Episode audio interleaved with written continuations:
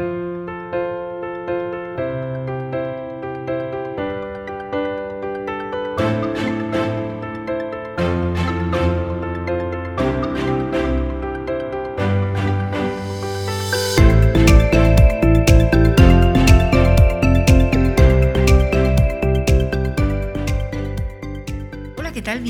episodio número 35 con el título Busca el progreso, no la perfección, de la tercera temporada del podcast Intención Creativa.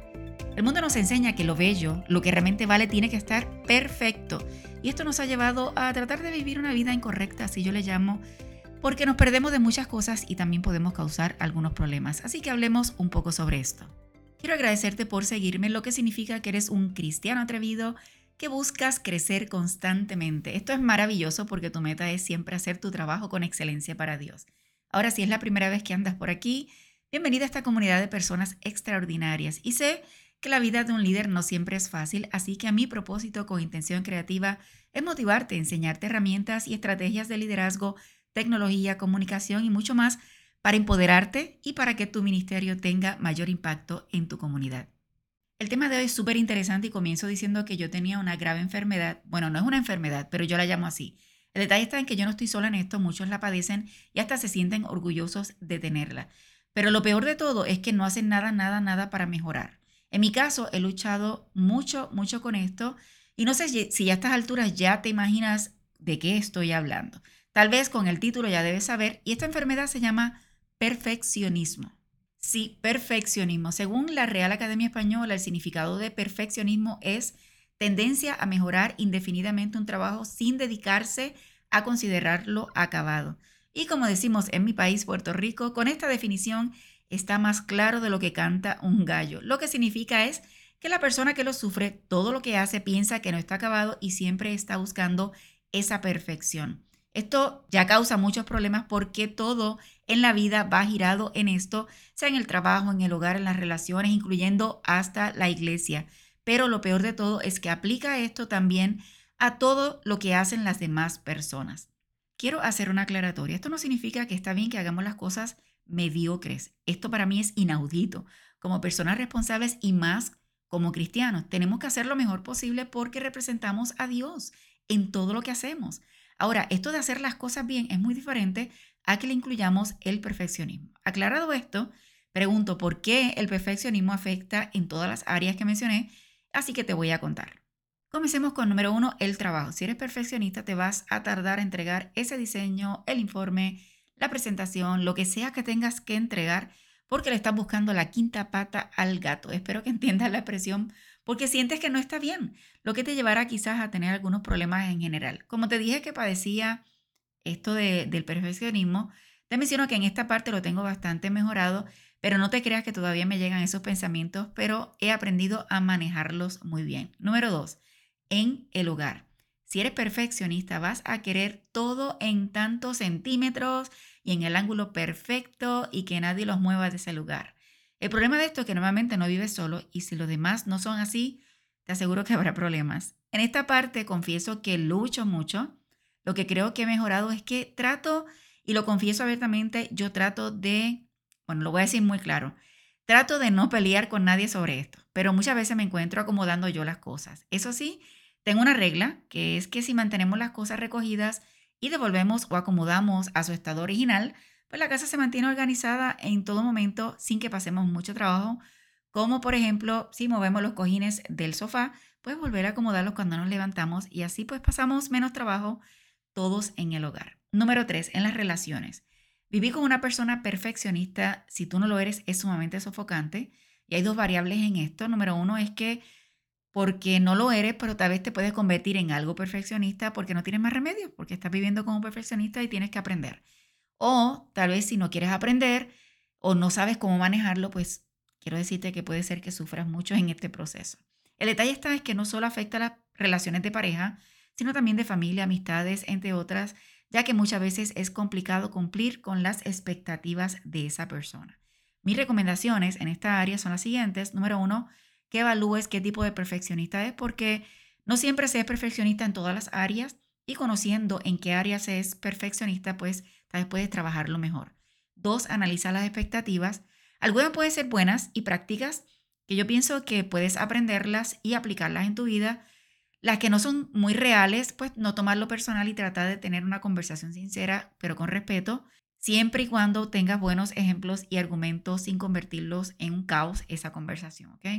Número tres, pon límites. Hay ciertas cosas que se pueden aceptar y otras no. Así que los límites ayudan a que puedas definir en qué áreas sí se van a aplicar las expectativas y en qué áreas no. Por ejemplo, que si tú no eres el perfeccionista y, tu pareja sí, o tu amigo, lo que sea, pues tal vez decir en esta área sí voy a aplicarlo, pero en esta área no lo voy a aplicar, como por ejemplo en mi habitación o en mi escritorio o en mi área, no voy a aplicar esas reglas.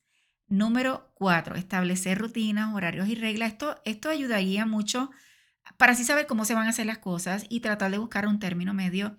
Y por supuesto, ya que si se establecen las reglas, horarios, rutinas, es importante que si va a haber un cambio, informarlo. Esto no significa ser esclavo o esclava de la persona, pero de esta forma hay un poquito más de tranquilidad a la hora de hacer un cambio. Número cinco, siempre hay cosas positivas. Y es que enfócate en las cosas positivas cuando estás relacionada con esta persona perfeccionista, porque siempre se aprende algo y siempre se le puede sacar provecho a una persona, a esta situación, ¿verdad? Una persona perfeccionista, ya que si es en el trabajo, pues esta persona siempre va a hacer un trabajo impecable. Si es tu pareja, pues siempre tal vez va a tener la casa recogida. Es cuestión de enfocarte en las cosas positivas y no necesariamente en las negativas. Esas negativas tal vez trabajarlas de alguna forma en equipo para mejorarlas. Bueno, estaba mencionando otra área importante que el perfeccionismo sí se mezcla, es en la iglesia. ¿Y por qué incluyo a la iglesia? Es que nosotros llevamos todo lo que somos a la iglesia y si eres perfeccionista puedes caer en alguno de estos problemas. Número uno, no delegas. No delegas porque piensas que tú eres la única persona que puede realmente trabajar esa participación, ese programa, lo que sea, así que no delegas. Número dos, no permites los errores. Y esto sí trae un problema mayor porque al pensar que todo tiene que estar perfecto, perfecto, no permites a que otras personas cometan errores y eso te va a evitar disipular. La mejor técnica para minimizar los errores es enseñar, sobre todo con paciencia y amor, para que los demás puedan aprender también y desarrollar otros líderes. Pero importante es que no debes dejar dar el tiempo de aprendizaje y crecimiento porque no se aprende de la noche a la mañana ni se logran las cosas. Así que importante que tengas que aprender de que sí hay errores de vez en cuando que se pueden hacer. Número tres, pretender tener una vida perfecta, porque tal vez en nuestra mente o en tu mente tenemos la idea de que los cristianos no pueden cometer errores, que no pueden tener luchas personales, así que trabajan como que una doble vida. Obligan a toda la familia a actuar perfectos mientras están en cualquier evento de la iglesia, mientras que el resto de la semana o el resto del tiempo viven un infierno. Número cuatro, creerte mejor que otros. Y esto es un riesgo mayor porque Tal vez puedes pasar por la mente que eres mejor por el estatus social, por tu nivel académico, porque el puesto que tienes en la iglesia, por los años que llevas en la iglesia, porque estás en la junta de la iglesia, porque eres parte de la generación tal, porque estás casado o relacionado con alguien que se considera importante, porque trabajas en la organización de tu denominación. Bueno, imagino que tú tienes otras opciones, pero la realidad es que todos somos seres humanos y para colmo todos cometemos errores. No sé si lo sabías, pero sí, todos cometemos errores. Esto, si eres perfeccionista, por tratar de hacer todo perfecto y tener una vida perfecta, y lo digo entre comillas, se puede caer en la tentación, como escuchaste, en tentación de pensar que tienes el derecho de juzgar a otros porque cometieron X error o X pecado y nadie está exento de cometer pecados porque no hay niveles de pecados, así que todos los días cometemos alguno. Analizando mi vida, que el perfeccionismo siempre ha sido parte de ella, recuerdo tal vez más de 20 años un evento en mi vida que mi acción fue así de juzgar. Y te aseguro que en ese momento no tenía en mi mente para nada de que yo fuera mejor que esa persona y estoy más que segura que hubo otros momentos en mi vida, pero cuando tú y yo tomamos la decisión de juzgar a alguien, estamos tomando esa postura de que somos mejores y no debe ser así. ¿Cómo trabajé con esto? Hace más de 15 años tomé la decisión de no juzgar. Así como escuchas, de no juzgar. Como humana, por supuesto que a veces me llega ese pensamiento y siempre lo que trato de hacer es que le digo a mi mente, pero ¿quién te crees tú para juzgar? ¿Acaso eres mejor? Cuando realmente no sé la vida, ni los problemas, ni las dificultades, ni lo que está pasando esa persona para yo tomar la decisión de juzgar. Así que más bien trato de ser compasiva con la situación. ¿Es fácil? Por supuesto que no, es una decisión que hay que tomar todos los días y practicarla y practicarla y con el tiempo es un poquito más fácil hacerlo. pero nuestra esencia humana siempre estará allí y hay que entenderlo. Estamos más que claros que el perfeccionismo no es una virtud, sino es una debilidad, sin entrar de lleno a que puede causar ansiedad, baja autoestima, dificultad en la toma de decisiones, entre otros. Así que por favor, jamás, jamás lo uses como parte de tu presentación. Lo que tenemos que hacer es que si eres perfeccionista, es trabajar con esto todos los días, así como escuchas todos los días, porque se puede salir si lo tomamos en serio y sobre todo si buscamos la ayuda de Dios. Para ser mejores cada día y para estar en el progreso, te presento la regla del 1%. Creo que lo he mencionado en otro episodio y te cuento que es que procures todos los días ser mejor 1%. Imagino que estás pensando 1%, pero si eso es muy poco. Sé que puedo hacer más, pero el detalle es que busques crecer poco a poco. ¿Por qué? Porque no podemos saltar de la A a la Z de hoy a mañana.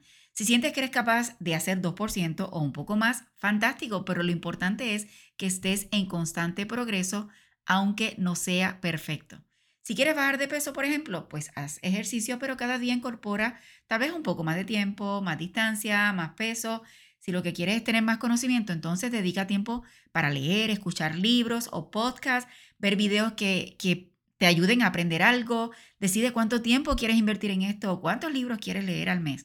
Si lo que quieres es conocer y tener una mejor relación con Dios, entonces ora más, haz lo que tengas que hacer, sea añadir o eliminar lo necesario para lograrlo. A veces veo personas que no hacen o intentan hacer algo nuevo porque si no lo hacen perfecto, no se lanzan. El problema aquí es que estamos perdiendo no solo la oportunidad de bendecir, sino también de crecer e ir mejorando según vayamos realizando el proyecto. Recuerda que la Biblia dice que nadie es perfecto, solo Dios, pero también nos dice que nos esforcemos, que seamos valientes, que no nos desanimemos ni tengamos miedo porque Dios nos ayudará siempre. Mi querido amigo, mi reto para ti hoy es que busques, te obligues y que lo conviertas parte de tu estilo de vida, es que estés en constante progreso en todas las áreas que tú entiendas necesarias. Recuerda, proponte un por ciento al día y al final del año y mires hacia atrás verás todo el progreso que has alcanzado, porque si hacemos la suma, un por ciento al día serían 365% al final del año. Te agradezco por el comentario amable que puedas dejar en la plataforma que lo hayas escuchado. Recuerda presionar el botón de suscribirte para que te llegue la notificación para los próximos episodios. Por último, es importante que no te quedes con la bendición y lo compartas con todo cristiano que conozcas.